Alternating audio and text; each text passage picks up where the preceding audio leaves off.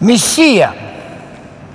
Существуют ли объективные доказательства того, кто есть на самом деле Мессия? Или же это проблема истолкования Библии различными конфессиями ему? Я приглашаю вас снова изучать Писание.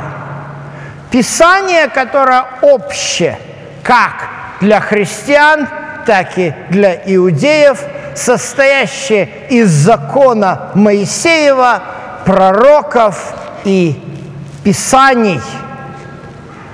И на нашей лекции сегодня я хочу чтобы мы разобрали, пожалуй, самый сложный момент, самый трудный текст.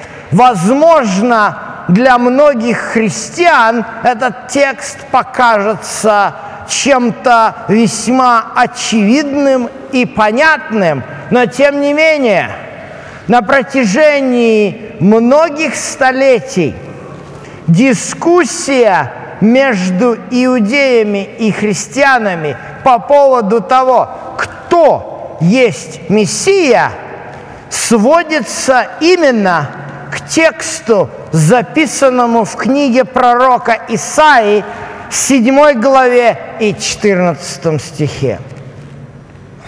Итак, сам Господь даст вам знамение.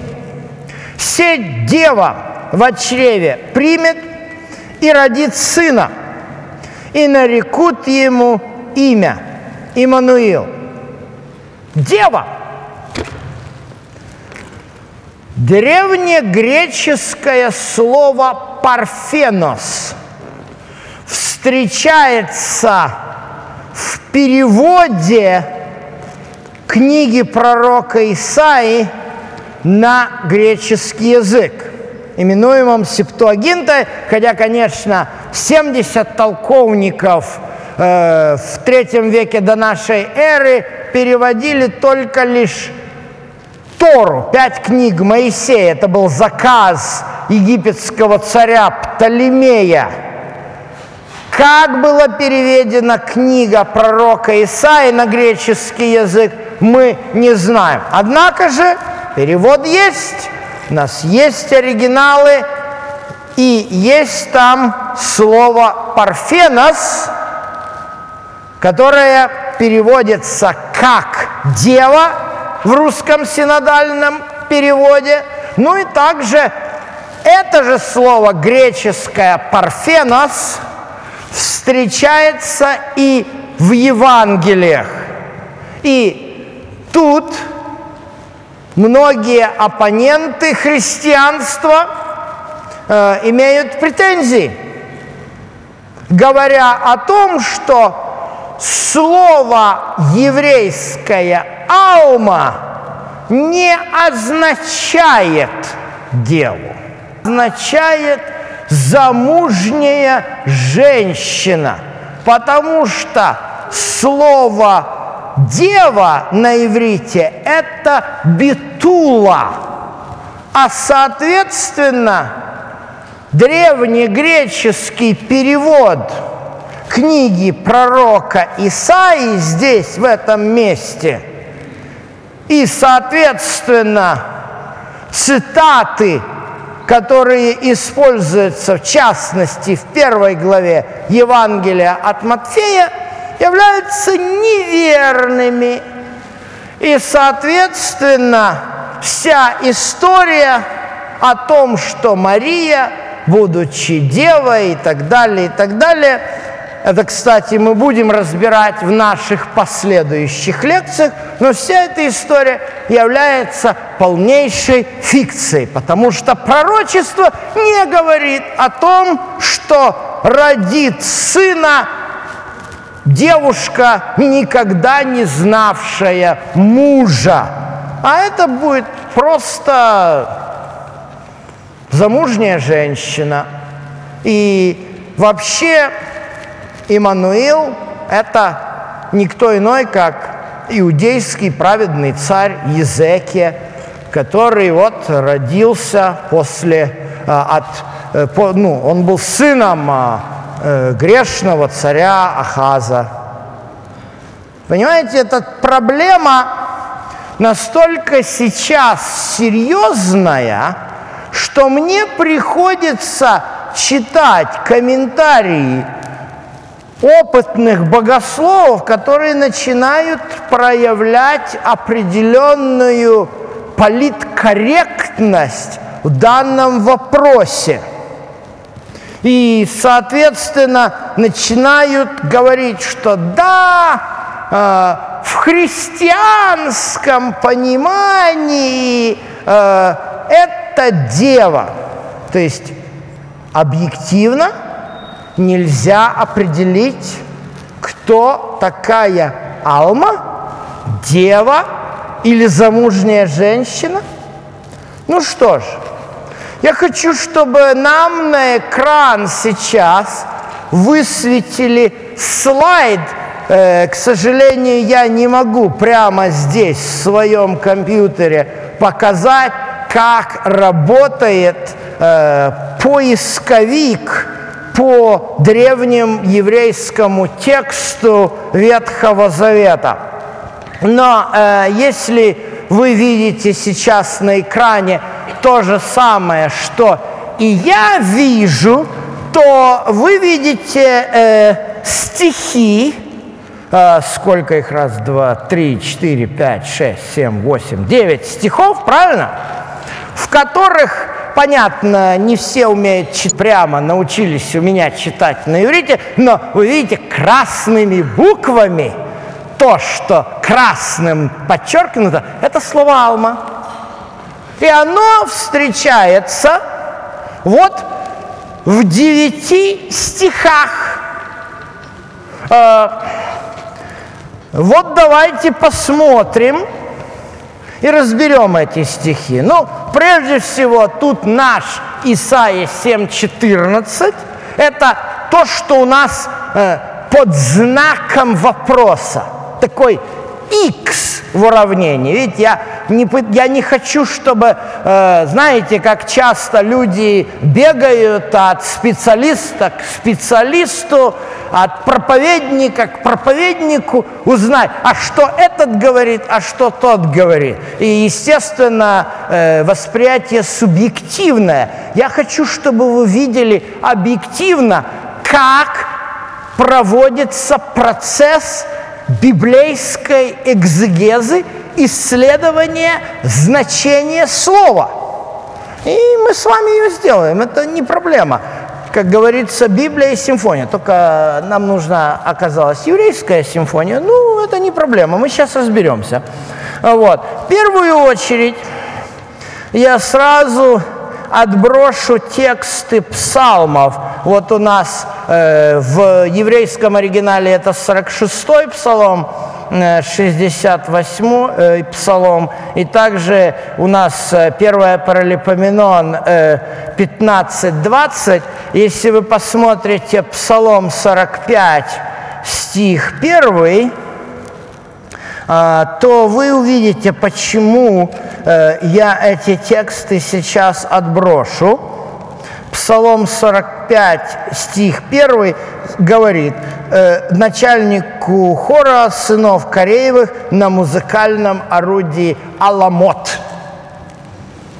понятно, что не подходит. Оно как бы выглядит как э, алма во множественном числе, но это название музыкального орудия. Кстати, позже я вам скажу, почему оно так называется.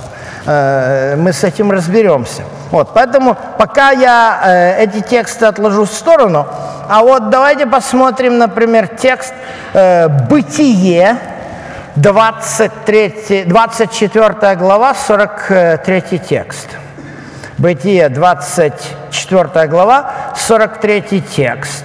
Э, и вот что у меня здесь сказано э, в русском синодальном переводе. Э,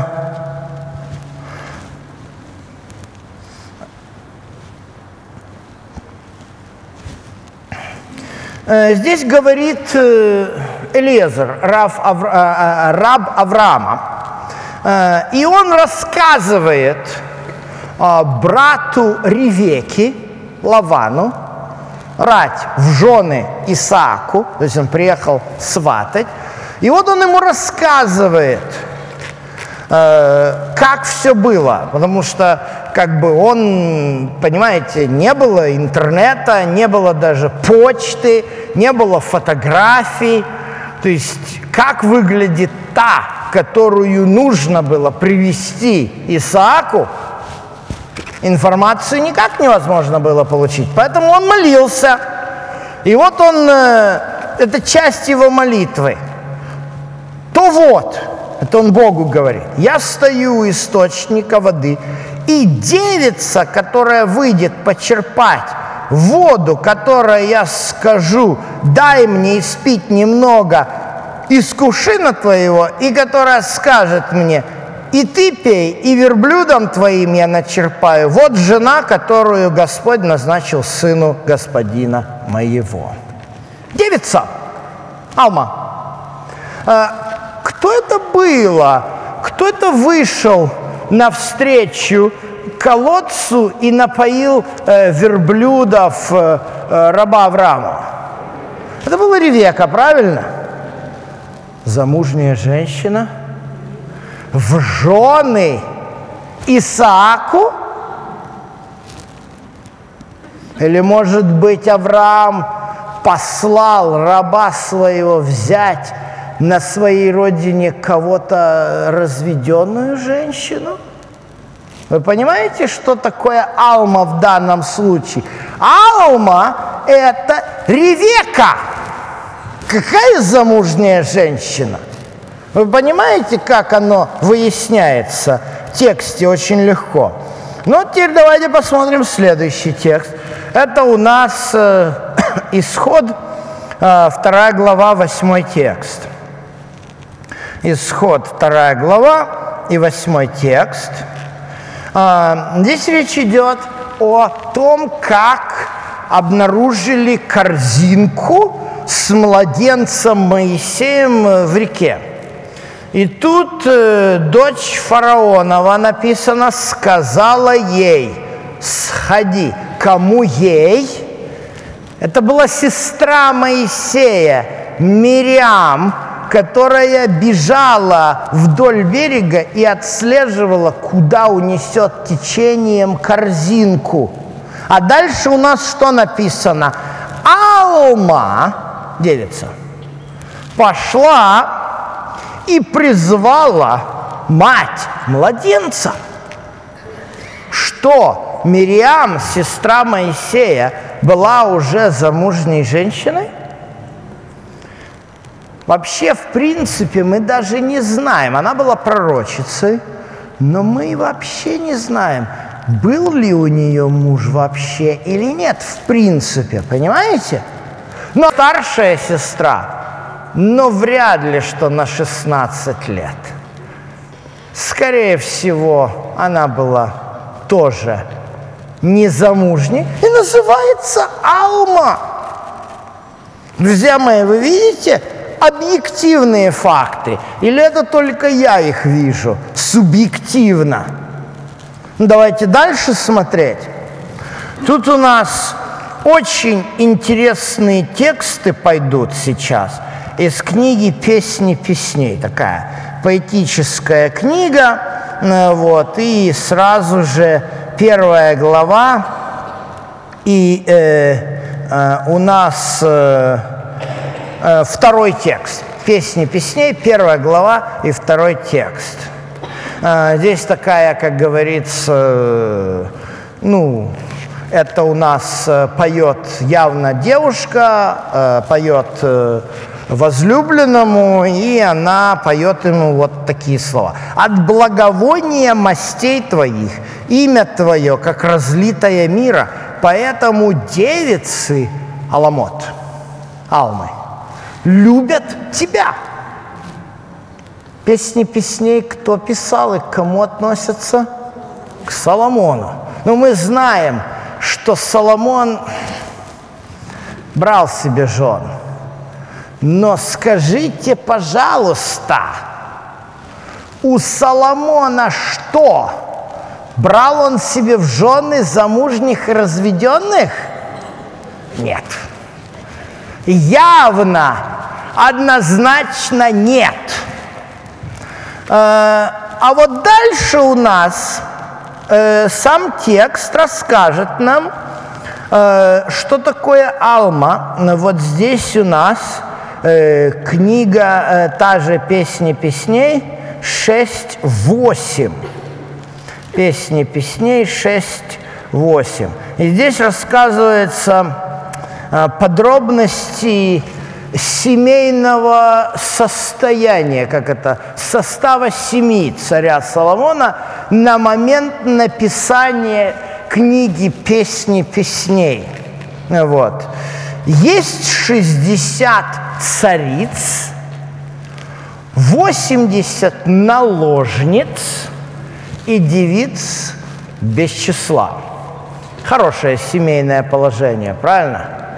однозначно не холост. Однозначно.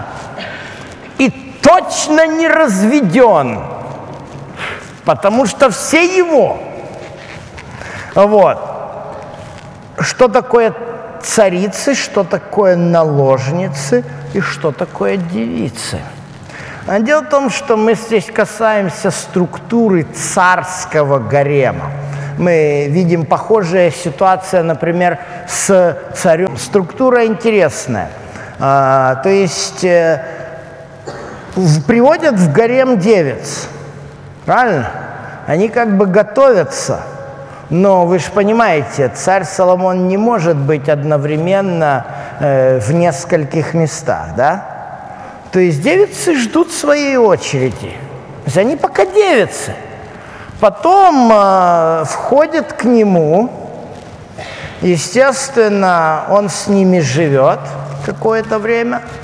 Естественно, он дол, должна быть по одной, в порядке живой очереди. Не знаю, как она устанавливается там. Вот. Ну и, естественно, та из наложниц, которая рождает ему сына, это уже, это уже царица. Это уже царица, вы понимаете структуру? То есть, вы видите, все, все тексты мы с вами довольно разобрали неплохо. И мы видим факт за фактом, что слово «алма» относится конкретно не к замужней женщине. Ну, естественно, возникает вопрос, а э, тогда Бетула почему? Ну, давайте посмотрим на контекст. В контексте Алма – это всегда, вот если мы смотрим, Ревека, вот здесь у нас девицы, которых только ввели в гарем, и, э, как говорится, возьмем даже Мириам – да? То есть это у нас фактически алма, это девица на выдание. Понимаете? Кстати говоря, если мы посмотрим на Мириам, дочь Илия, Мириам это Мария, а ее отца звали Илий, как об этом пишет Евангелие от Луки, 4 глава, она была обручена с Иосифом, понимаете? То есть она была девицей на выдане, то есть ее статус не был просто, понимаете, э, какой-то, ну, э, как говорится, э, девочки школьного возраста. То есть это определенный статус. То есть Битула тоже имеет и она более часто, потому что когда мы говорим о Ревеке, здесь я должен сказать, вернуться к книге Бытие, 24 глава, когда мы говорим о Ребеке, то по отношению к ней употребляется как слово «бетула», так и слово «алма». и так, и так. То есть это синонимы. Синонимы. Мы понимаем, что Ребекка не И главный текст, четко нам дающий понимание, кто такая Алма, это история с э, рабом э, Авраама, с Элезером, э, который встречает Ребекку и сватает ее за Исаака. И Ребекка здесь а, даже три слова употребляется по отношению к Ребекке. Это Бетула, Наара и Алма. Все они означают одно и то же. Я не знаю даже, как на русском языке подобрать э, синонимы. Но это три слова. Но ни в коем случае минус. Однозначно, друзья мои, однозначно мы видим, что э, Бетула – это э, девушка, которая э, готова к замужеству, но еще замуж не вышла. Соответственно, э, у меня есть даже такое подозрение, э, почему, э, они, э, почему употребляется в псалмах «аламот». Они пишут в синодальном переводе – вот, Аламов, да, в русском переводе. Э, в синодальном переводе на музыкальном орудии Аламов. И музыкальное орудие – это вставка переводчика. А там же начальнику хора – у меня есть вообще подозрение, что в трех местах, которые я сказал, мы их выпустим, да, это Псалом 67, стих 26, э, и э, также Псалом 45, стих э, э, 1, и э, 1 Паралипоменон 15, 20, там вот это употребляет Соломон, всегда в контексте музыки, я думаю, что это не музыкальное оружие. Я думаю, что это молодежный женский хор. То есть это, оказывается, псалом написали сыны Кореевы для молодежного женского хора. Вот и все. Поэтому э, можно попробовать его и спеть когда-нибудь, разработать. Это будет интересное истори- историко-археологическое упражнение. Единственным текстом, который часто используют оппоненты э, понимание того, что Исаия 7.14 говорит о деве, которая еще не знала мужа, используется такой вот стих из книги притчи, 30 глава и 19 стих. Я помню, а, в Тель-Авиве 15 лет встреча с двумя э, молодыми людьми, из э, такой еврейской организации э, Яд Лахим. Яд Лахим – это э, подадим, ну так можно сказать, подадим руку братьям. Что они делают? Они, их задача помочь евреям, которые приняли Иисуса как Мессию, разубедиться в этом и вернуться, как говорится, в лона иудаизма, отказавшись от веры в Иисуса как в Мессии. И поэтому они э, так вот очень активно вступают э, в библейские дискуссии, и вот, э, естественно, э, Исаия 7.14 был одним из главных предметов Э, нашей с ними дискуссии, и когда я им предложил почитать о Ревеке и о э, Мириам, то, соответственно, молодой человек предложил мне прочитать с ухмылкой притчи 30 19, где в частности Э, у нас сказано следующие слова. Ну, я прочитаю 18. Три вещи непостижимы для меня, и четырех я не понимаю. Пути орла на небе, пути змея на скале, пути корабля среди моря и пути мужчины к девице. Аргумент заключался в том, что, ну тут употребляется слово «алма», аргумент заключался в том, что употребляющийся здесь предлог еврейский «б» может означать «в», то есть пути мужчины в Алме, что он говорил с большой ухмылкой. Но здесь я тоже хочу ухмыльнуться – и моя ухмылка заключается в том, что три вещи непостижимы для меня, и четырех я не понимаю. Орел на небе, змей на скале, корабль среди моря. Причем здесь, извините, это? Вы понимаете, почему здесь надо так переводить? Да, два значения имеет предлог. Русский переводчик выбрал одно из значений, а почему его надо как-то понимать по-другому? То есть, вы видите, каждый понимает в меру своей испорченность весьма субъективна, потому что это единственная зацепка, с помощью которой используют, э, можно мыслить о том, что Исаия 7.14 говорит о замужней женщине.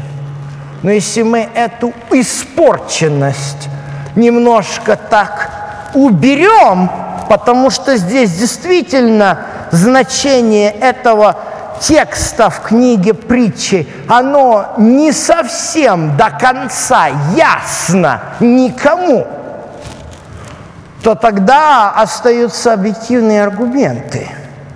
Объективные аргументы – это Ребека, это Мириам, это девицы в гареме Соломона и женский хор – что еще нам надо? Чтобы видеть, что несмотря на то, что да, в греческом переводе Ветхого Завета встречаются грехи, но не в этом тексте. Этот текст, исходя из нашего вместе с вами подробного исследования, переведен абсолютно правильно. Исаия однозначно говорит в пророчестве о знамении, в котором, которое будет показано, что именно дева, не знающая мужа, зачнет и родит. Но в чем проблема? И почему так трудно это воспринимается? На это, к сожалению, есть весьма интересные объективные причины. И поэтому в нашем следующем сегменте мы поговорим о проблеме непорочного зачатия.